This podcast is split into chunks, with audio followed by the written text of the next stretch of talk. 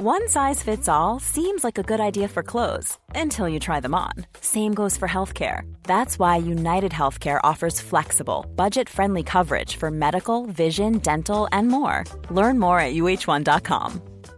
Hey, I'm Ryan Reynolds. At Mint Mobile, we like to do the opposite of what Big Wireless does. They charge you a lot, we charge you a little. So naturally, when they announced they'd be raising their prices due to inflation, we decided to deflate our prices due to not hating you.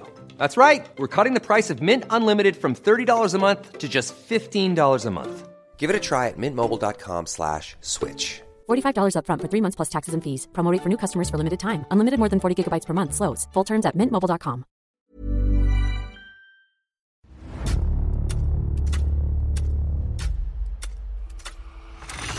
La nota roja en la prensa. Acontecimientos que conmocionaron a la sociedad. Esto es Archivos Secretos de la Policía. Bolmer y Burroughs encontraron en la Ciudad de México un paraíso para su adicción a la heroína, el alcohol y sexo barato, que los llevó a la autodestrucción. Esta es la historia de la noche que Burroughs mató a Joan Bolmer.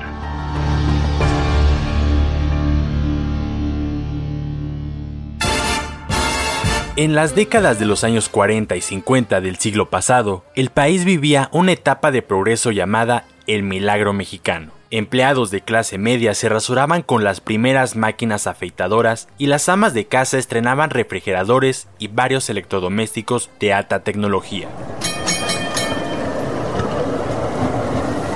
En San Juan de Letrán confluían el tranvía y autos último modelo, Packards, Cadillacs y Chevrolets exportados desde Estados Unidos. La metrópoli tenía dos caras muy bien definidas. Del primer cuadro hacia el sur y el poniente, lucían las colonias bonitas, habitadas por la gente bien, familias de clase media y pudientes. El rostro pálido se encontraba hacia el norte y el oriente, donde se comenzaron a formar las colonias populares, conformadas muchas de ellas por personas que emigraron de sus estados de origen hacia la capital la Ciudad de México resultaba un lugar tan atractivo que miles de extranjeros la eligieron para sentarse de forma definitiva en ella, pues consideraron que no le pedía nada a las mejores metrópolis del mundo como París, Nueva York o Chicago.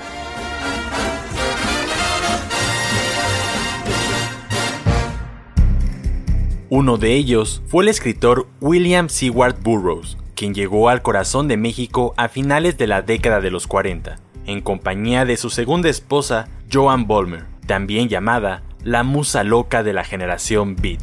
La llamada generación Beat fue un movimiento artístico que cuestionó principalmente los valores de la cultura estadounidense, ciudadanos con cerebros adormecidos por el capitalismo, el consumismo y el desencanto del triunfo en la Segunda Guerra Mundial. William y Joan se conocieron en la ciudad de Nueva York. Ahí comenzaron su turbio romance. Se fueron a vivir juntos en un departamento que compartieron con sus amigos Eddie Parker y Jack Kerouac, quienes también eran novios. En una noche de fiesta, un hecho marcó sus destinos. Presenciaron el asesinato de un distribuidor de drogas y por ambiguas razones no dieron aviso a la policía. Esa situación y su cada vez más intensa adicción a las drogas los metieron en constantes problemas con la justicia. Pero no pararon ahí. Burroughs y Joan se perdieron en la cocaína y la morfina. Eso condujo a Bolmer a ser internada en una clínica psiquiátrica, donde conoció otra cara del sufrimiento. Por su parte, William era tan adicto que falsificaba recetas médicas para abastecerse de droga hasta que lo arrestó la policía. De sus movidas salieron más o menos librados. Joan dejó la clínica y William pagó una fianza para no caer en prisión. Así que decidieron cambiar de aires, pensaron que eso les vendría bien y se asentaron en la Ciudad de México.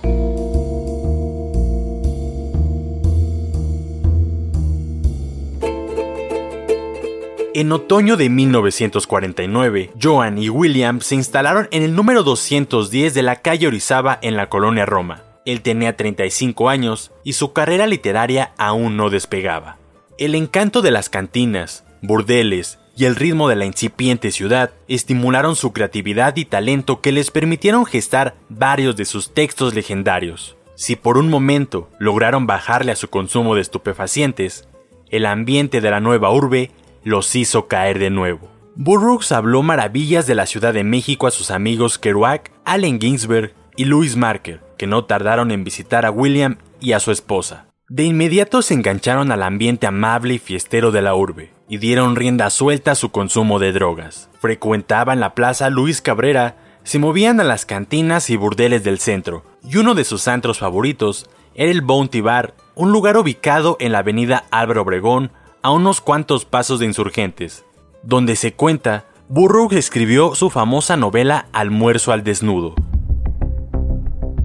La cotidianidad de Burroughs y Joan comenzaba con un desayuno de tequila con bencedrina y galletas para ella y heroína con ginebra para él.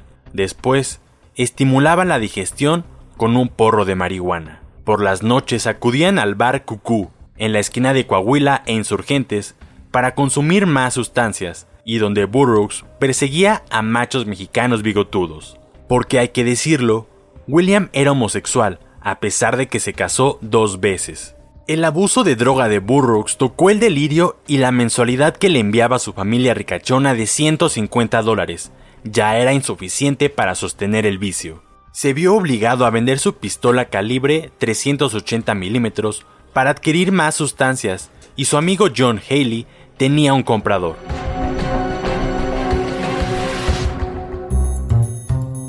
Era la tarde del jueves 6 de septiembre de 1951. Hacía calor y se cernía un cielo azul amenazador y despiadado en la Ciudad de México.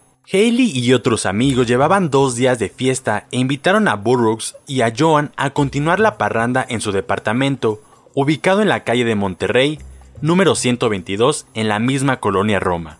En la sala de Haley había botellas vacías de ginebra, ron, whisky, jeringuillas, colillas de cigarro y porros de marihuana por doquier. Los chicos se consintieron fenomenal. No se podía esperar menos de los invitados. Así que Joan bebió tequila, ron, ginebra, se drogó con marihuana, morfina, cualquier cosa que encontró. No había más ciencia, se trataba de estar al borde del abismo. William hizo lo propio, y después sacó su pistola y se puso a hacer malabares con ella mientras en la otra mano sostenía un cigarrillo. Cuando los presentes se encontraban sumergidos en la profundidad del viaje, William le preparó una ginebra oso negro con limonada a Joan y brindaron, mientras sus cuerpos sudaban y sentían desasosiego. De pronto, William le propuso a Joan imitar la suerte de Guillermo Tell, un personaje de la novela de Friedrich Schiller, quien flechaba una manzana colocada en la cabeza de alguien, pero con su pistola Star 380. Entonces, ella se colocó el vaso sobre su cabeza. Él se alejó poco más de dos metros, apuntó con sus manos temblorosas, jaló el gatillo, le dio en la cabeza y la sumergió en la inmensidad del trago, la droga, del silencio y de la muerte.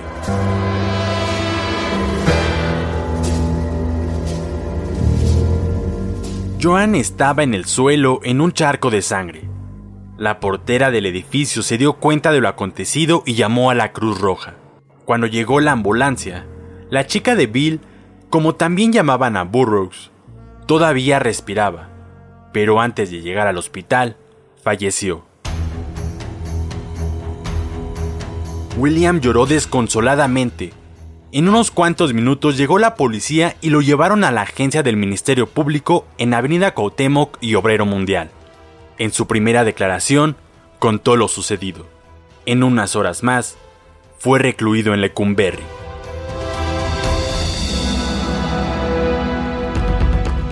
El terrible hecho causó revuelo y al día siguiente la prensa informó a sus lectores sobre los pormenores del crimen e ilustró su contraportada con la escena y los protagonistas de la tragedia. El reportero de esta casa editora, Luis Márquez, entrevistó a William en la penitenciaría de Lecumberri. En ese momento, Burroughs comentó que tenían tres días de haber llegado de Panamá. La arma le acababa de comprar era muy feliz con su esposa. Tenían dos hijos, un niño y una niña, a los cuales adoraban y atendían bien, y no negó su afinidad por las drogas ni su adicción a ellas. Cuando le preguntó a Burroughs qué había pasado la tarde-noche del 6 de septiembre, este contó. Mi esposa había tomado algunas copas. Yo saqué la pistola para mostrarla a mis amigos, pero se me resbaló, cayó, se golpeó con una mesa y se descargó. Todo fue puramente accidental. Declaró el detenido. Sin saberlo, Luis Márquez fue el único periodista que logró entrevistar a Burroughs después de dispararle a su esposa Joan Bolmer.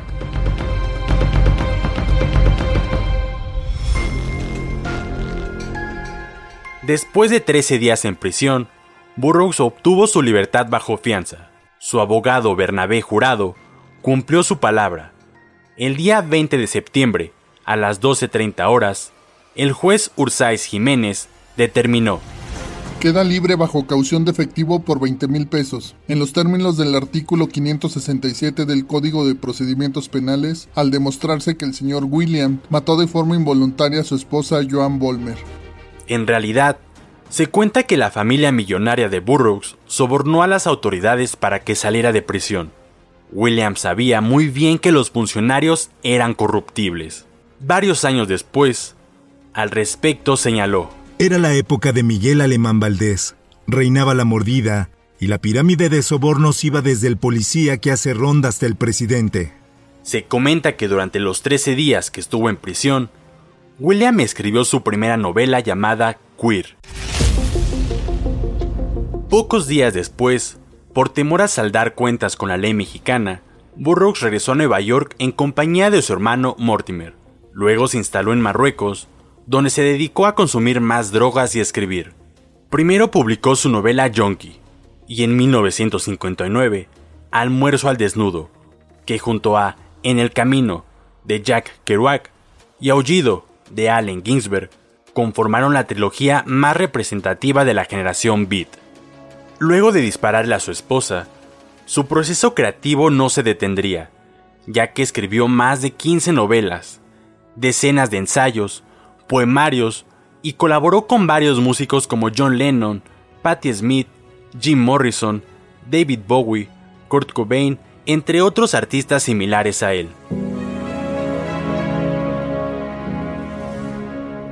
Se cuenta que después de la muerte de Joan, Burroughs padecía delirios, y a veces, ocasionados por los efectos de las drogas, y otras por el remordimiento que le causaba recordar que había dado muerte a su compañera. William Seward Burroughs, el irreverente, el drogadicto, el homicida, falleció a los 83 años, el 2 de agosto de 1997, debido a un infarto fulminante. El personaje que después de matar a su esposa, se transformó para siempre y que confesaría. La muerte de Joan me puso en contacto con el invasor, el espíritu feo, y me embarcó en la lucha de toda la vida, en la que no he tenido más remedio que buscar la salida escribiendo.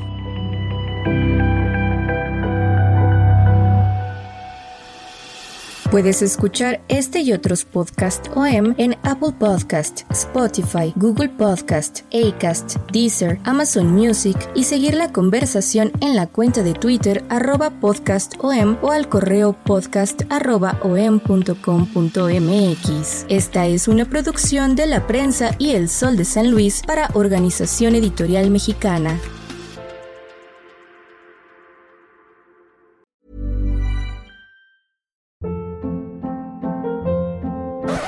Hold up. What was that? Boring. No flavor. That was as bad as those leftovers you ate all week. Kiki Palmer here, and it's time to say hello to something fresh and guilt-free. Hello Fresh. Jazz up dinner with pecan-crusted chicken or garlic butter shrimp scampi. Now that's music to my mouth. Hello Fresh. Let's get this dinner party started. Discover all the delicious possibilities at hellofresh.com.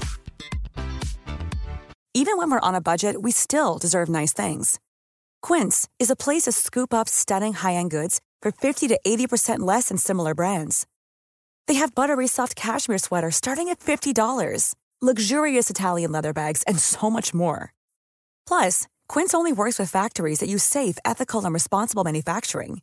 Get the high-end goods you'll love without the high price tag with Quince. Go to quince.com/style for free shipping and 365-day returns.